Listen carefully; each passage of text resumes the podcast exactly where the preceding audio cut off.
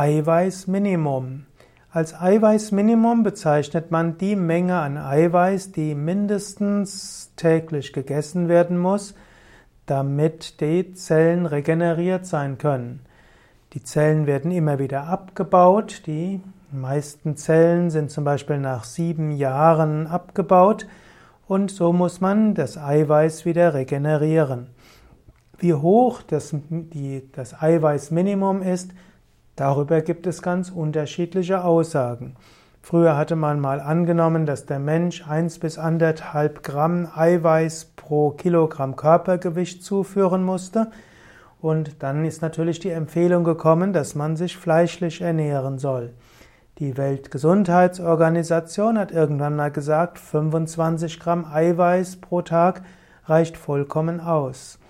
Und äh, dann gibt es andere, die von dem Mittel dazwischen ausgehen. Im Grunde genommen kann man sagen, wer eine gesunde Ernährung hat aus Vollkornprodukten, Hülsenfrüchten, außerdem Salat und Obst und Gemüse, öfters ein paar Samen und Nüssen, der wird auch genügend Eiweiß haben.